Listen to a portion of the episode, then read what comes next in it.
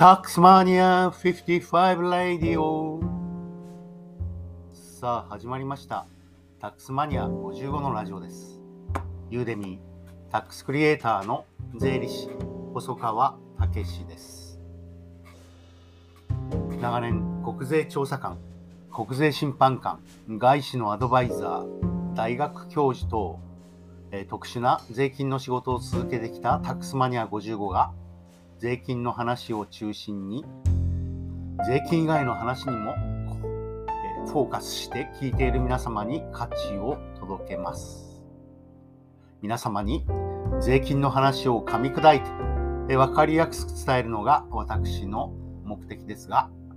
本日は第241回国税庁エクセル表の罠医療費控除の3つの誤りについてお話をしようと思います。でこれはダイヤモンドオンラインという会社のトップ記事でして、えー、実は Yahoo 等の検索にもかなり上位に入ってくると。え Google 等の検索にも、えー、よく読まれている記事のようであります。え医療費控除、え医療費に関連する支出があると、その部分をえー、確定申告で控除できるということなんですが、えー、社会保険や生命保険で、えー、補填されるお金というのはですね、え支払い金額から差し引かなきゃいけないんですよね。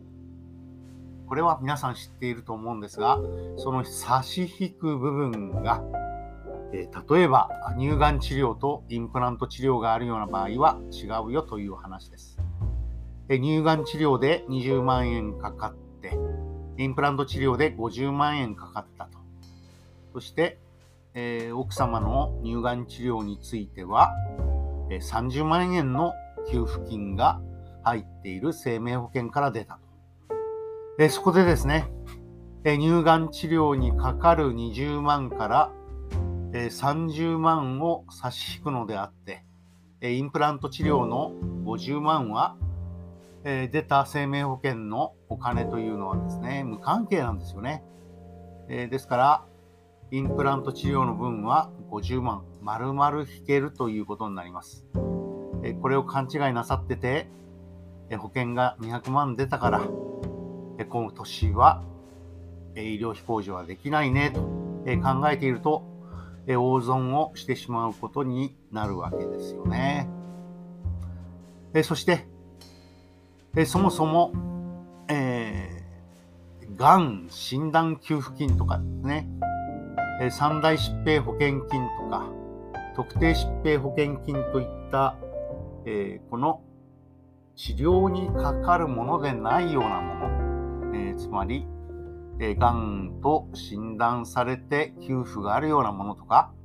三大疾病特約がついていて、特定疾病特約がついていて、え、補填される金額というのはですね、え、そもそも、え、補填される医療費から引くべき金額に入らないということがあります。えこれが2つ目ですね。えどうやら国税庁エクセル表にそのまま打ち込んでいくとですね、今申し上げたような金額というのが全部差し引かれてしまうというお話のようです。ですから、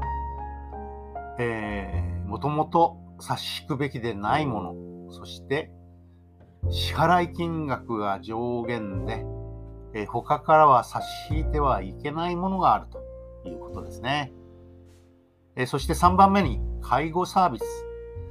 え実はこの介護サービスというのはですね、医療費控除に無条件でなるものと、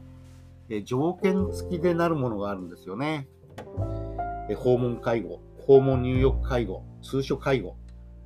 短期入所生活介護といったようなものは条件付きでなります。この条件付きというのは、え訪問リハビリテーション、え居宅療養管理指導、え通称リハビリテーション、えこういったものですね。そして短期入所療養介護といったですね、えこれは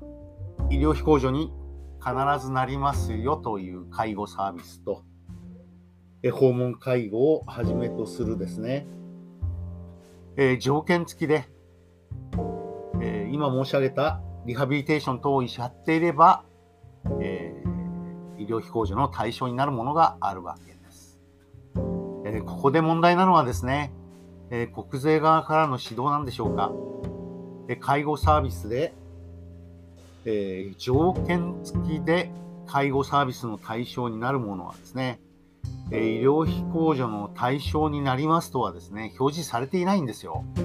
でそうすると自分で判断しなければいけなかったり、えー、一番問題なのが別々の、えー、介護施設を使っている場合ですね。当然その場合には、条件付きのものは医療費控除にの対象にならないものというふうに表示される可能性がありますので、それは合わせて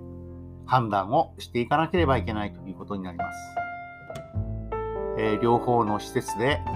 え条件付きのものを使わないとダメということにはなっておりませんので、え、無条件で医療費控除の対象になる介護サービスを使っていれば、え、条件付きで医療費控除の対象になる介護サービスもですね、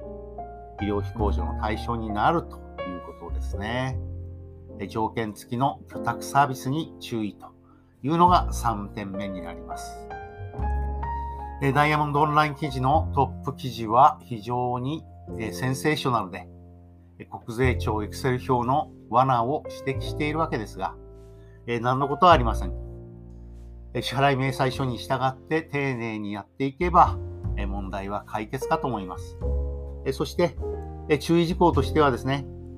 え所得が200万以下の方については、所得を、え20であります。20で割るという意味は5%ですね。え所得が170万の方というのはですね、えまず10で割って、えー、17万、170万、17万ですね。